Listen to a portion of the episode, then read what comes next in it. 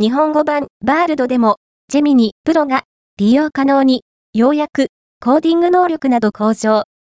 Google は2024年2月2日、バールド日本語版でジェミニプロが使用できるようになったことを発表した。また、バールドの英語版に画像生成機能を導入した。